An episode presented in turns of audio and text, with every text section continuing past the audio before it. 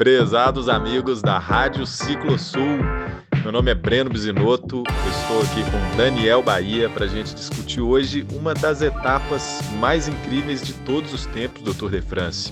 Nós vamos dissecar aqui hoje para explicar por que, que a vigésima, a penúltima etapa do Tour de France 2020 foi assim tão incrível, deixou o cenário do ciclismo de estrada discutindo tanto sobre esse contrarrelógio, né? Foi a única etapa de contrarrelógio que o Tour teve esse ano.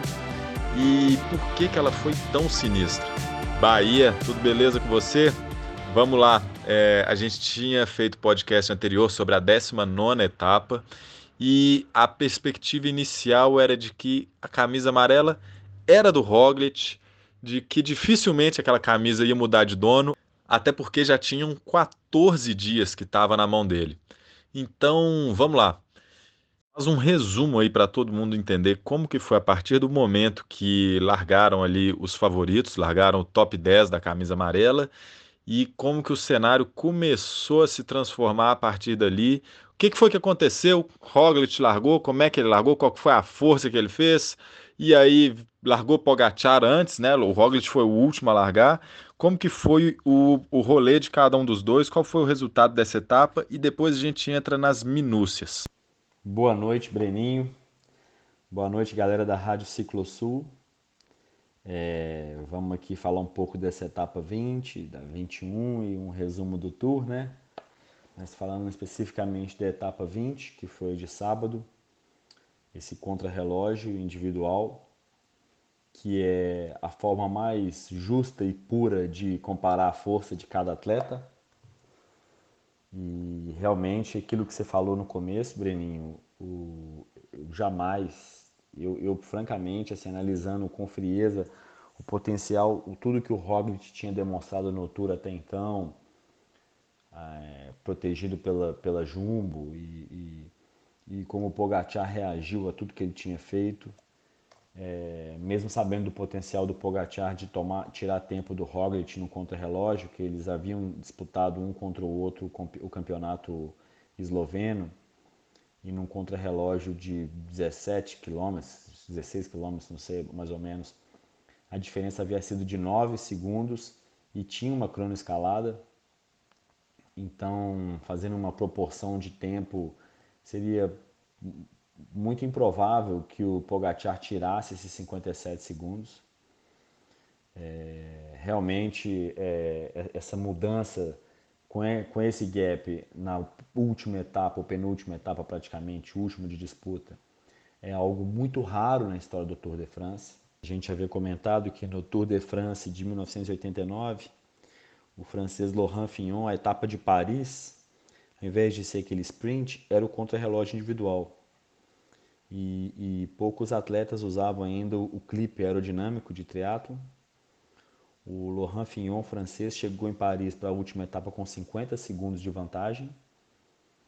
E o Greg LeMond, norte-americano, é, conseguiu ganhar o Tour batendo é, o, Greg, o, o Laurent Fignon por 8 segundos, ou seja, ele foi 58 segundos mais rápido no contra-relógio. Então ele ganhou na última etapa foi a virada antológica da, da, década de 80, assim. Até então nunca tinha visto nada igual. E essa de sábado foi algo para entrar realmente na história do tour, porque é, é, muito difícil que isso aconteça da forma que aconteceu. O, o contrarrelógio, a gente sabe, a, a, a ordem de largada é a inversa da classificação da camisa amarela, ou seja, o melhor atleta na classificação geral é o último a largar para ele ter a vantagem de saber como que estão os outros na prova, né? É, quem foi o primeiro grande tempo foi o campeão francês, o Remy Cavagnac. Ele chegou a, a bater o tempo lá em cima da montanha com, com melhor é, classificação. Ele fez acho que em 57 segundos, 57 minutos e 54 segundos. É, aí vieram passando vários atletas, depois o Walt Van Aert, é, trocando de bike também. Ele, ele, esse era um outro ponto que a gente deveria falar, a gente estava discutindo se trocariam ou não de bicicleta. Alguns atletas não trocaram de bike, subiram a montanha, é, a La Planche da Belle Fils, eles subiram com a time trial até o final da montanha, outros optaram por trocar na hora que a montanha ficava mais íngreme. e a velocidade baixava, é, vários trocaram de bicicleta nesse momento. É, o, o Remy Cavanhar estava a 57 minutos e 54, o Wout van Aert, que trocou e é o campeão belga de contra-relógio da Jumbo, conseguiu melhorar o tempo dele e baixou e ficou sentado no posto de, de, de líder né, da classificação. Tem um lugar específico para aquele cara que vai liderar na classificação, fica sentado até que o, o eventual tempo melhor sub, o substitua naquele, naquele hot seat, a gente fala, né? É, logo depois, é, um pouco depois, veio o Tom do Mulan, que também da Jumbo, da equipe do, do Van Aert, do Roglic, que era o camisa amarela até então. Ele conseguiu é, bater o tempo dele, só que o Tom do Mulan fez de contra-relógio até o final. Muito forte, já foi campeão mundial, foi campeão holandês, é um, é um, é um contra-relogista especialista, né? E, e, conseguiu bater o tempo, é, baixando para 57,16, bem baixo o tempo. É, logo depois o Rich Port, que foi um, o australiano, né, que estava na disputa da classificação geral, estava em quarto lugar e que conseguiu com isso substituir o Miguel Angel Lopes, o colombiano, no pódio. Ele conseguiu tirar a diferença de tempo e ainda colocar mais tempo, de forma com que ele passou a ser é, o pódio em Paris. Foi uma festa enorme, é, incrível para um cara de 35 anos que estava prestes a largar a a, a, o ciclismo como capitão de equipe e, e, começar a virar um domestique, um cara que trabalharia para outras equipes, né, para outro capitão. No, no, praticamente na última temporada dele nessa, nessa posição, o cara conseguiu subir no pódio de Paris, o que é fantástico, um cara super merecedor. É, ele não teve muita sorte, ele é marcado por vários acidentes sérios é, e enfim, é um cara que pô, fiquei muito feliz que ele conseguiu. Eu também achei que ele conseguiria, porque ele, ele é ótimo contra-relogista. Ele ficou pertinho do Dumoulin, é, terminou em terceiro na etapa. E bom, enfim, vi a prova, o Pogacar saiu penúltimo e o Roglic por último. Na parte plana da etapa, é, dava aproximadamente 24 km, um pouco mais 30 quilômetros. Tinha uma subidinha no, no 24, mas depois baixava de novo no quilômetro 30. Então, é, as duas parciais eram, eram no plano, teoricamente, falso plano. O, nessa parcial de 30, faltando 6 para a chegada, o Pogacar já estava 35 segundos de vantagem no, na pista, mas ainda deficitário para a camisa amarela. E quando começou a subida da montanha, o Pogacar, que evitou de contar se iria ou não trocar de bicicleta, ele escondeu isso, inclusive na entrevista do dia anterior, ele foi questionado, ele falou que não ia falar, porque obviamente era uma decisão crucial. A hora que entrou na montanha, pouco mais de um quilômetro depois, ele já parou, trocou de bike, foi uma troca bem feita, rápida, e imprimiu um passo incrível, incrível. Ele, na parte de montanha, ele entrou devendo 26 segundos, ele virou essa diferença e ainda colocou mais quase 50 segundos no, no Roglic, o que foi assim é, é, incrível, foi talvez uma das maiores é, demonstrações de força comparativa que eu vi nos últimos, nos últimos tempos. Assim, ele conseguiu bater todo mundo, inclusive o Tom do Mulan, que é especialista, o Rich Porto, o Volt Van Aert, que é especialista também, que apesar de gregar é um contra-relogista, o próprio Roglic, que chegou e ficou em quinto lugar, fez um excelente contra-relógio, um cara que vem se defendendo nas montanhas, estava exausto, defendendo a camisa amarela o tempo inteiro, todos os dias conseguir fazer o quinto geral do contra-relógio, ou seja, ele fez um ótimo contra-relógio, o Roglic, mas o Pogacar foi extraordinário, assim, foi uma performance absolutamente extraordinária. E com isso, o Pogacar, é, enfim, terminou a etapa em primeiro e assumiu a camisa amarela naquele, naquele momento, né? E praticamente ganhou o Tour de France, porque a gente sabia que para a decisão da camisa amarela, a etapa em Paris ela, exceto se o Pogacar caísse ou machucasse, ou enfim, acontecesse alguma pane, era só chegar em Paris até faltando 3 km para a chegada de uma etapa, uma etapa plana, que teoricamente é tranquilo para eles.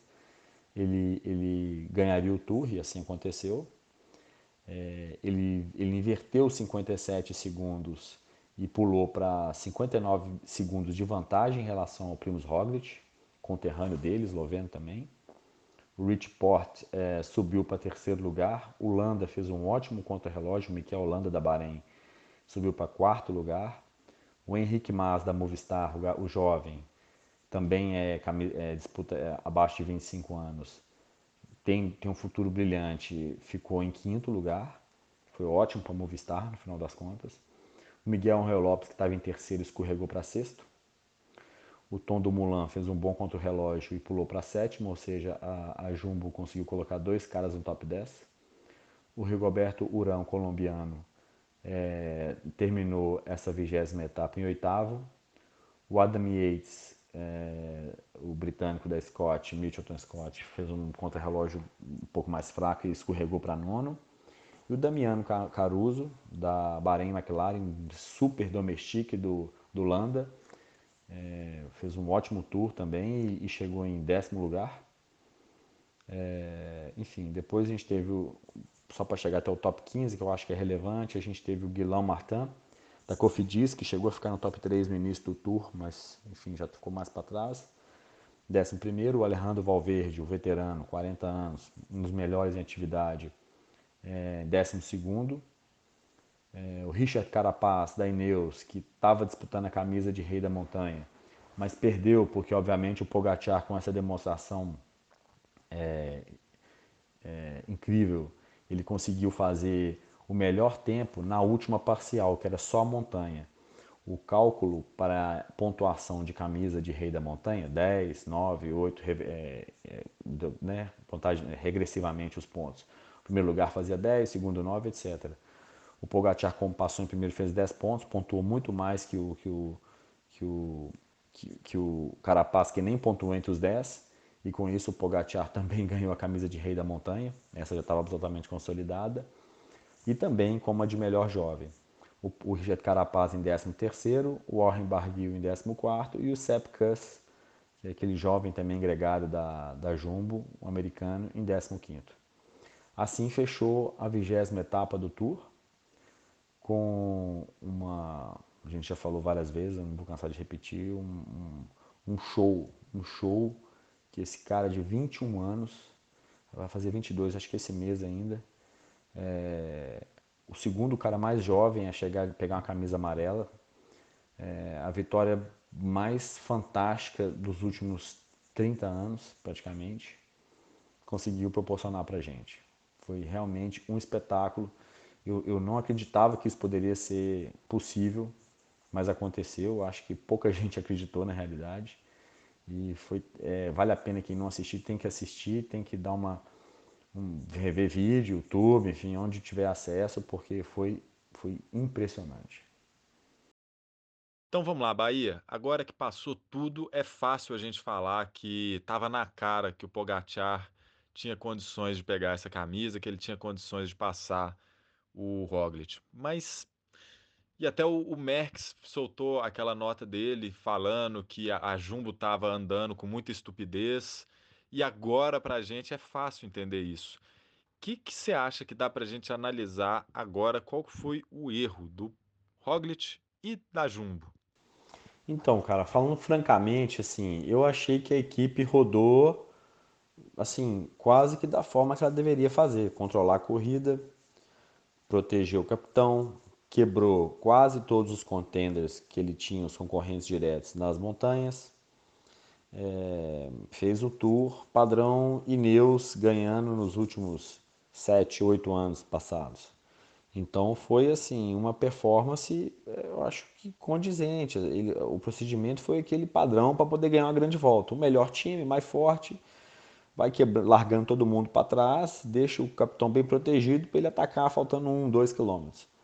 Aquele, aquele feijão com arroz conservador de quem tem uma melhor, melhor equipe. É, o que o Merckx, o Ed Merckx falou, né, que o pessoal que escuta, não sei se tem certeza, sabe quem é, Ed Merckx, o maior vencedor de todos os tempos do ciclismo, o maior atleta que ganhou grande volta, clássica, tudo, mais de 500 vitórias.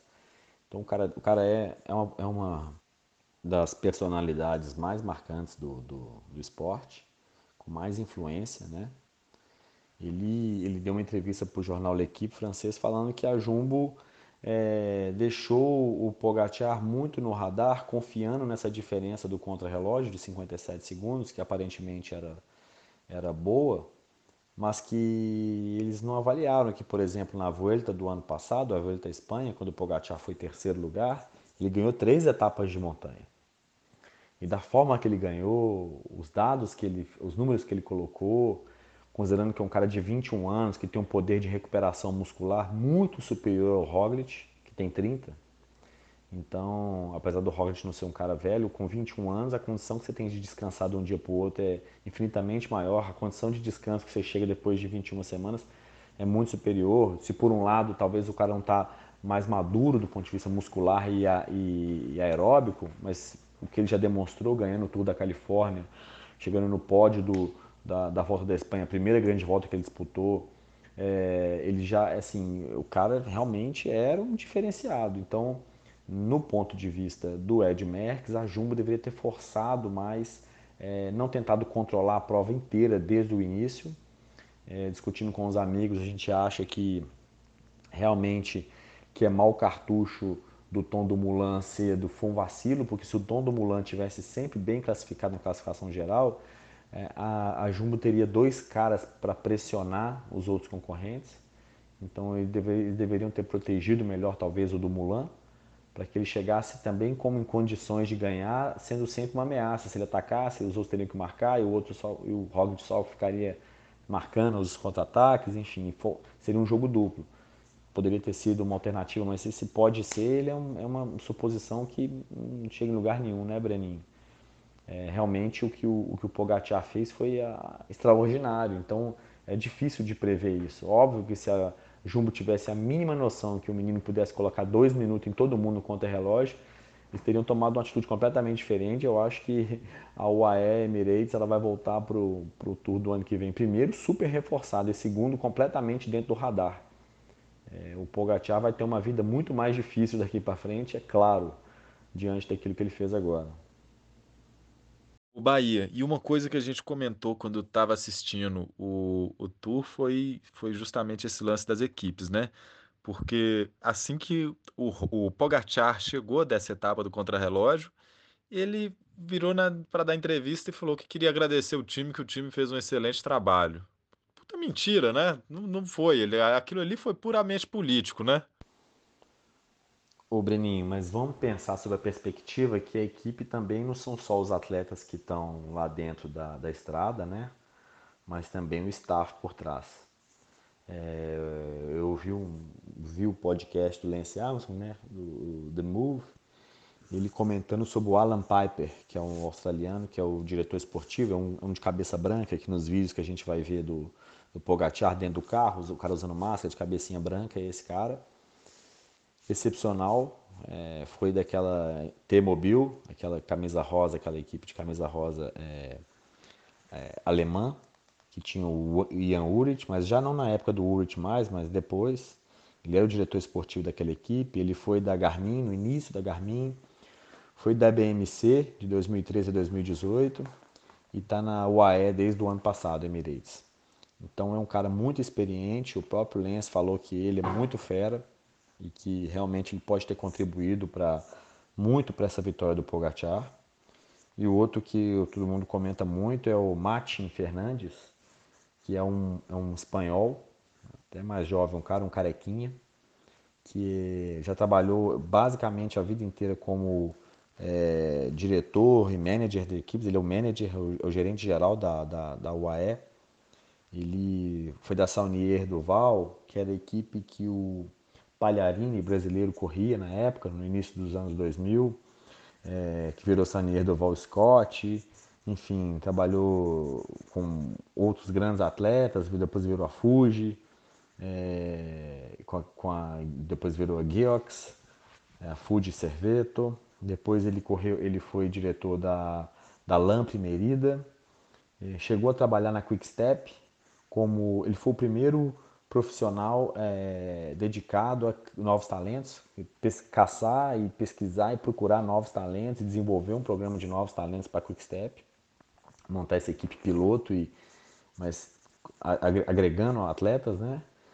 até ser é, contratado para a UAE e, e, também as pessoas têm dado muito crédito para ele, porque é um cara que estruturou é, e apostou no Pogacar desde o início, né, com a perspectiva que o menino seria realmente o grande campeão.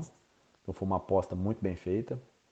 E também porque pensa o, a vitória dele é, na, isolada é, foi conquistada também porque eu vi ele comentando que ele já tinha subido aquele trajeto ali várias vezes, ele conhecia cada pedaço da, da, da, da estrada, curva, é, onde ele tinha que acelerar, qual velocidade, o tempo que ele tinha que fazer, a marcha que ele tinha que usar, estava tudo muito bem mentalizado, profissional demais esses caras são, né, Breninho? E, então, assim, ele foi com a força máxima, ele não usou medidor de potência, ele não usou medidor de frequência cardíaca, ele não usou nada, ele foi basicamente no feeling, entendeu? Sabendo exatamente o que ele tinha que fazer. Então foi muito calculado, é, foi muito frio. Eu acho que é, todos nós é, olhamos para aqueles 57 segundos na expectativa de, ah, já era. Mas acho que ele parece que ele tinha plena convicção que ele ia tirar aquela diferença, por incrível que pareça. Então, é, realmente foi, é, eu acho que quando ele fala da equipe, não necessariamente dos atletas que não, não conseguiram rebocar, de fato, tanto o David Fórmulo, que caiu e machucou, como o Fábio Aru, se tivesse acompanhado ele nas montanhas, teria sido talvez é, mais tranquilo para ele passar, mas ganhou, cara. Então, assim, deu certo. Eu acho que é bem por aí. Ô Bahia, e faz um resumo aí sobre o, o tamanho da história que o Pogacar acabou de criar, porque ele é um ciclista muito novo, é uma equipe meio diferente, é uma equipe meio nova também, que não é uma equipe grande, então ele vence de uma forma diferente, ele vence com uma equipe que não apoiou ele tanto. É, já fazia muito tempo que, que, que, existia uma supremacia e até de bicicletas vencendo o Tour. Ele, ele é um ciclista muito novo e subiu com mais de uma camisa. Dá um, dá um tapa aí nessas, nessas estatísticas históricas aí pra gente. Então, Breninho, a, a UAE, é, Emirates, Team Emirates, na verdade chamava UAE Abu Dhabi é, em 2017. Ela passou, aliás, até 2017, ela virou UAE Emirates no início de 2017. Ela é a antiga Lampre Merida, que era Lampre SD, Lampre, aquele uniforme azul e rosa, muito tradicional de ciclismo.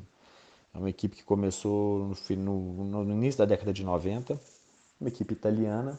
O patrocinador master hoje é árabe, mas de árabe ela só tem um patrocínio, é uma equipe italiana na verdade. O dono, o dono da equipe é o Gianetti, é um italiano. É, eu já falei o Mati Fernandes agora, que é o gerente geral. Tem o Alan Piper, que foi contratado recentemente para poder ganhar o Tour, que é um, é um diretor esportivo aquele que vai dentro do carro, muito inteligente, estrategista muito fera. Então, assim, ela é uma equipe antiga, sólida, com, com grana, assim, preparada. Só que ela tava, ela não é uma, uma, uma big player, né? Vamos falar assim, ela está na, na meiuca, vamos falar assim, da, das equipes. É, está se estruturando, é obviamente que agora ela virou uma, uma super equipe, né? E vai receber um tubo de grana do Sheik Árabe lá, com certeza, porque é, elevou lá na estratosfera o nome da, da, da equipe, ela é simplesmente a maior hoje é, porque acabou de ganhar o Tour, né? É, uma, eles sempre, a maioria do tempo eles usaram, eles começaram como Conago, né? Como patrocinador de, das marcas de bicicleta. Ao longo do tempo mudou muito. É, teve outras bikes, das últimas foi a Merida, né? Que era Lampre Merida. Aí a Merida foi patrocinar a Bahrein, McLaren e era, Lamp, era Bahrein Merida, agora virou Bahrein McLaren e a Colnago, a marca italiana ali da, da Lombardia, é, ela acabou virando patrocinador dessa, dessa marca. É, enfim, bike de renome, obviamente tem equipamentos de primeira, já patrocinou grandes equipes lá do Tour, mas é a primeira vez como Colnago que o seu Ernesto Colnago, que eu já tive o prazer de conhecer pessoalmente, uns, sei lá, uns 10 anos atrás, pouco, é, mais ou menos, lá na Itália, numa feirinha assim, de, de praça mesmo, eu tava passando, tinha uma feirinha, entrei, tinha lá o, o cara, tem até o autógrafo dele, bem legal, assim, conversei com ele um pouco na época. É, foi a primeira vez que ele, é, um senhor de 88 anos, viu a marca, a bike dele com o nome dele chegando em Paris, é, de amarelo, o que foi assim fantástico, né? Assim, teve outros momentos que outras bicicletas entraram com feitas por ele. Ele é um, ele é um, ele é um frame builder antigo italiano, né? Mas é uma marca consolidada, grande, é, não deve nada para a antiga vencedora, né? Que é a Pinarello, vamos falar assim. E, e, mas é a, a, UAE é uma equipe grande, cara, e realmente ela quebrou um pouquinho da hegemonia da Ineos, o que é ótimo, né? Eu queria que a Jumbo tivesse quebrado, mas a UAE quebrando para mim é ótimo igual.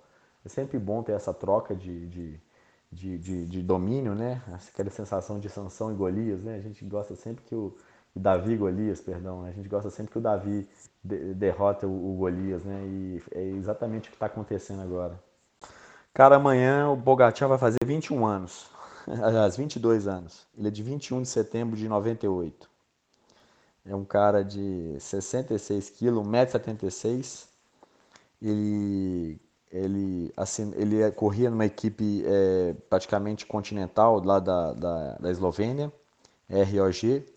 Depois de 2017, quando ele começou a correr né, de forma é, assim, semi-profissional ou continental com 19 anos, né? Com aí em 2018 ele continuou na Ljubljana Gusto Shaurum, que também é uma equipe ainda eslovena. Em 2019, o ano passado, ele entrou para o pelotão é, com então 21, 20 anos de idade, é, muito jovem, né? Geralmente se entra um pouquinho mais velho. É, no ano passado ele pegou, ele ganhou a classificação da volta da Califórnia ele ganhou três estágios na volta da Espanha. Ele ganhou a classificação geral da volta do Algarve. Ele ganhou, ele pegou um, um, ele ficou em terceiro lugar na classificação geral da volta da Espanha. Isso no primeiro ano do cara como profissional. Esse ano ele ganhou duas etapas da volta da comunidade valenciana. Foi um ano de Covid, então foi, o calendário foi muito avacalhado.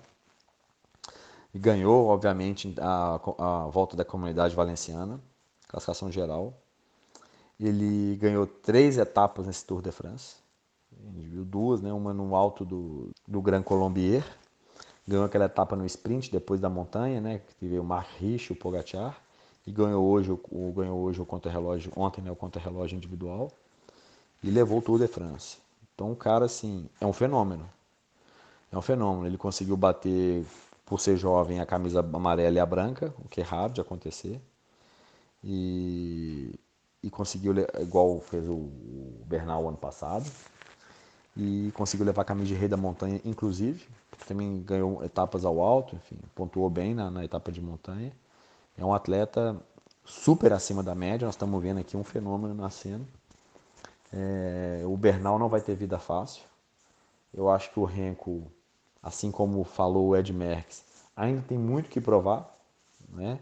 ganhar o que ele ganhou até hoje de forma individual é uma coisa. Competir numa grande volta né, nesse nível de performance aí, ele ainda tem que fazer, ele tem que mostrar isso. Ele ainda não mostrou isso, então a gente eu aposto muito no Renko Evenepoel que ele vai ser um atleta bem sucedido, mas até ele conquistar o que o, o Pogacar conquistou, ele tem que pelo menos mostrar isso pra gente, mas enfim, Pogacar e Bernal, o Bernal não vai ter vida fácil porque realmente é um, surgiu uma estrela fantástica aí no, no esporte. Que legal isso, que maneiro. É, e Bahia, eu fiquei muito feliz de ver de ver também recebendo a premiação de ciclista mais combativo o Mark Hirsch. Aquele cara, para mim, o que ele fez, ele fez de coração. Ele é um, ele, ele realmente foi o ciclista mais disputado. É, é, um cara que tem garra, né? Eu achei, assim, eu tô, tô de olho nele nas próximas temporadas. Ele para mim foi a grande revelação desse tour. Ele é um cara que vai ter atenção aí nas próximas voltas, né? Já falei isso em outros episódios e estou falando aqui de novo porque eu sou meio Galvão Bueno, fica repetindo Neymar, Neymar, Neymar o dia inteiro e eu tô assim agora com o Mark Rich, velho, porque o, a campanha que ele fez aí nesses dias foi muito maneira. Ô Breninho, é... não só grandes voltas, mas essas clássicas de um dia, você pode esperar esse cara andando demais. Ele realmente ele ficava fora do nosso radar, mas é... são vários atletas, aqueles todos 100 e 200 profissionais aí, ou pouco mais, 300 principais do Pro Tour ali. É, todos são potenciais grandes vencedores, mas esse menino realmente ele ele tem um futuro também diferenciado, é bom a gente ficar acompanhando. Eu acho que ele vai correr clássica muito bem. É um cara para prova de um dia que vai fazer diferença.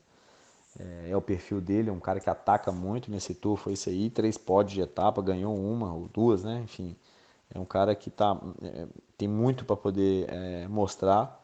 Saiu em fuga, lutou quase pela camisa de rei da montanha. Um cara assim, chegou em quarto classificação de montanha, chegou em, enfim, conseguiu pontuar bastante. Foi oitavo jovem, ok, ok, muito atrás, mas chegou bem, entendeu? Então, enfim, é um cara que é muito combativo mesmo e ele vai, vai aparecer, cara. Pode, pode acompanhar. O Bahia, e para falar sobre a última etapa do Tour de France, vamos, vamos explicar assim como que é o formato de uma última etapa, o que, que acontece nela, ela é importante para quem, quais que são as regras, né? Porque aqui agora já não existe mais uma alternância de camisa amarela, né? Ela é uma, ela é uma etapa que ainda serve para se disputar a camisa verde, ainda pode, sempre pode alterar, né, a camisa verde. E, e que legislação oculta existe por trás dessa etapa? Qual que é o charme que tem nela? Me conta aí. Então, Breninho, a chegada na Champs-Élysées desse formato de decisão, ela acontece desse jeito desde 1975. É, e a organização do Tour coloca a etapa anterior como uma, uma muito decisiva, de forma que a classificação geral fique bem consolidada é, para a chegada em Paris. É, de 75 para cá, é, poucos foram os eventos que, que causaram algum tipo de mudança de camisa. É, enfim, é, é, é a etapa, essa etapa especificamente, ela foi, foi uma etapa é, sempre é bem, bem planinha, né? Ela saiu de Mantes-la-Jolie e chegou na Champs-Élysées. Eles deram é, quase que nove voltas nesse circuito né, urbano dentro de Paris. É, geralmente o pelotão ele, ele deixa assim a entrada em Paris é, ela acontece de uma forma meio que simbólica, então dá uma acalmada no pelotão, muito difícil ter uma fuga. Por exemplo, acho que foi em 2000 e, até li que foi em 2012, é, o último ano que o, que o George Hincap, aquele gregário do Lance, muitos anos, ele terminou, ele tinha feito 17 Tour de France seguidos e era o último ano dele. E quando o pelotão entrou em Paris, na hora de entrar em Paris, o pelotão tirou o pé e deixou que ele puxasse uma forma de reconhecimento por tudo que o Rincap representou no, no, pelotão ao longo desses 17 anos de carreira.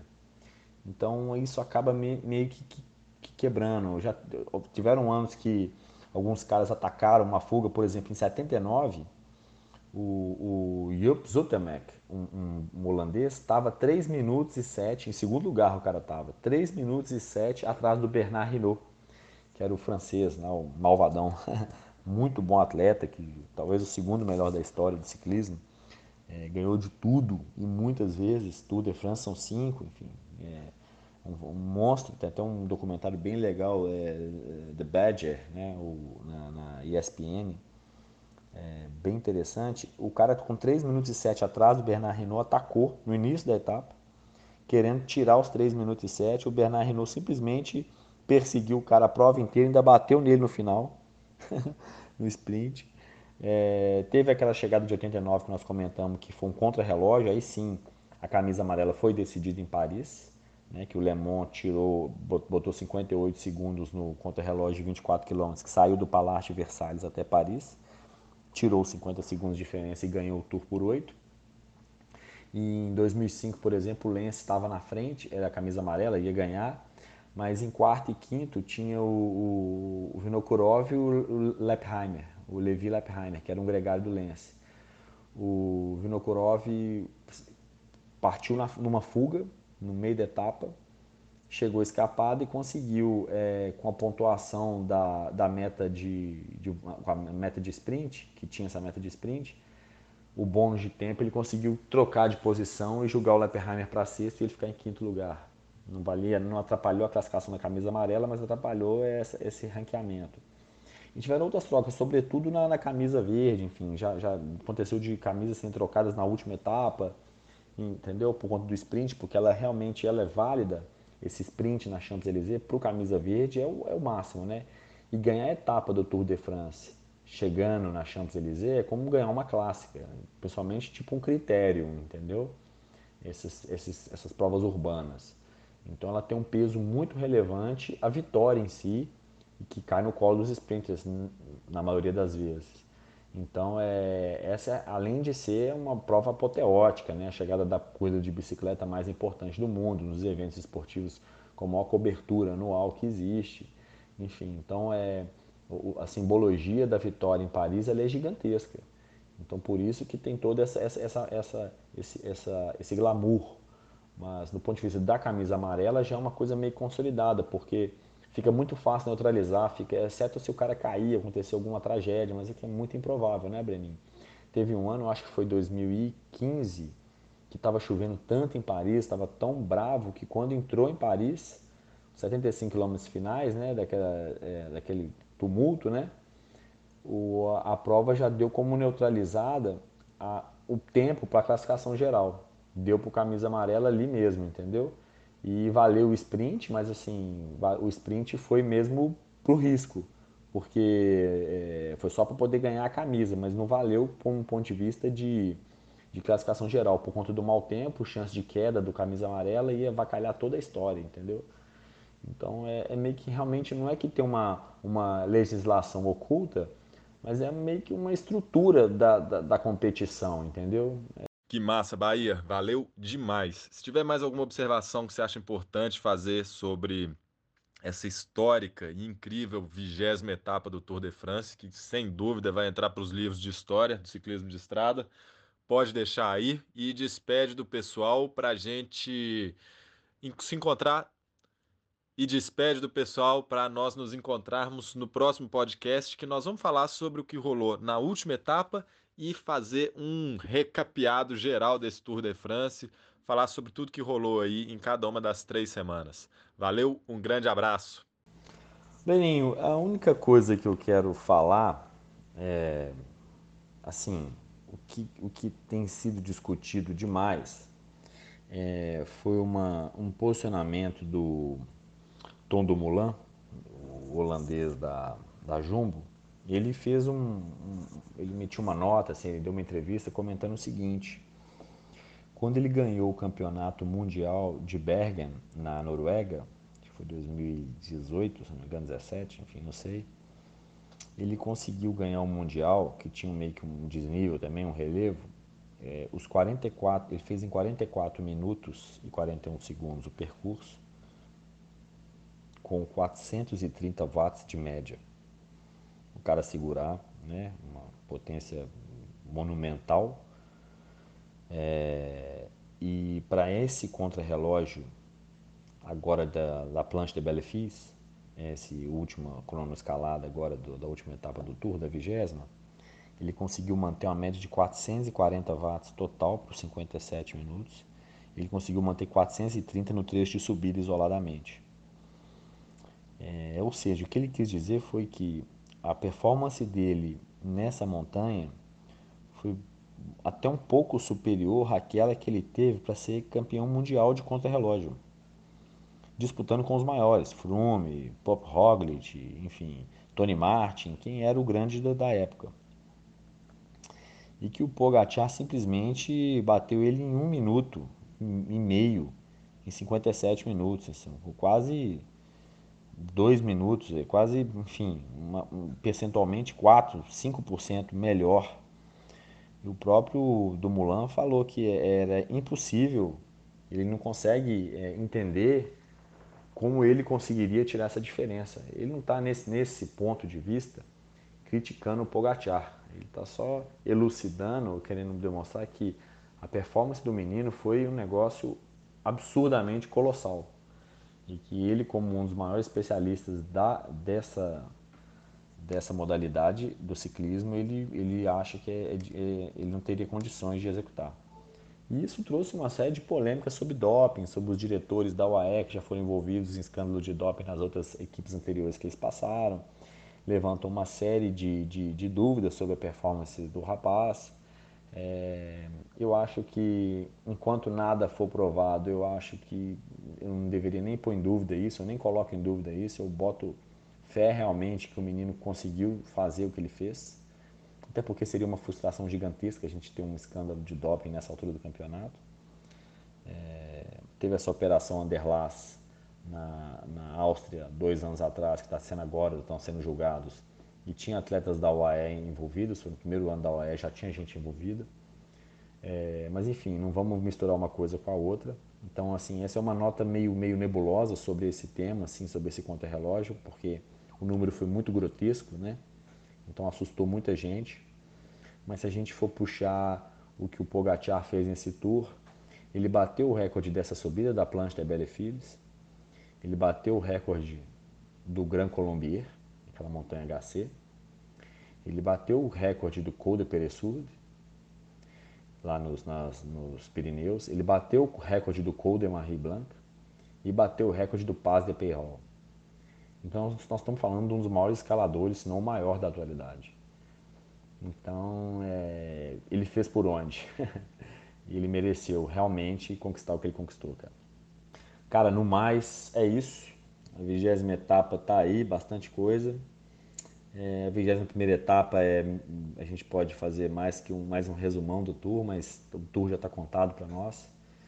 Eu agradeço enormemente a oportunidade que você me deu de falar. É, obrigado de verdade, Breninho. Para mim foi super divertido. Tem sido, né? A gente acaba isso aí amanhã. E eu vou tentar buscar alguma informação diferente assim para trazer para a turma. Mas a gente deu uma, a gente deu uma exaurida interessante em alguns detalhes que a gente viu nas transmissões. Mas muito obrigado, valeu galera, obrigado pela audiência, obrigado a todo mundo que apoiou aí, que manda mensagem. Eu queria ter feito algumas, algum, introduzido algumas outras informações, mas é muito difícil, né? A gente é, não tem tempo, enfim, é apertada a vida. É, foi, foi ótimo, eu agradeço demais e quem sabe a gente volta aí em breve para outro, outro tipo de evento. Vamos ver. Lenin, muito obrigado, meu velho. A gente vai se falar. Um abraço.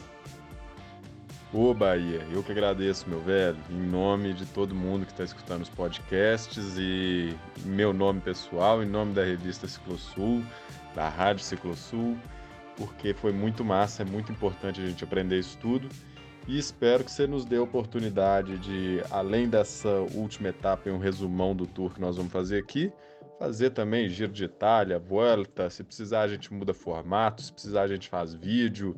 E quando não tiver tema, não tiver corrida acontecendo, a gente junta aqui para fazer uma aula de ciclismo, para fazer um bate-papo sobre bicicleta, sobre bike, mountain bike, várias modalidades. A gente sempre tem coisa para falar, tenho certeza.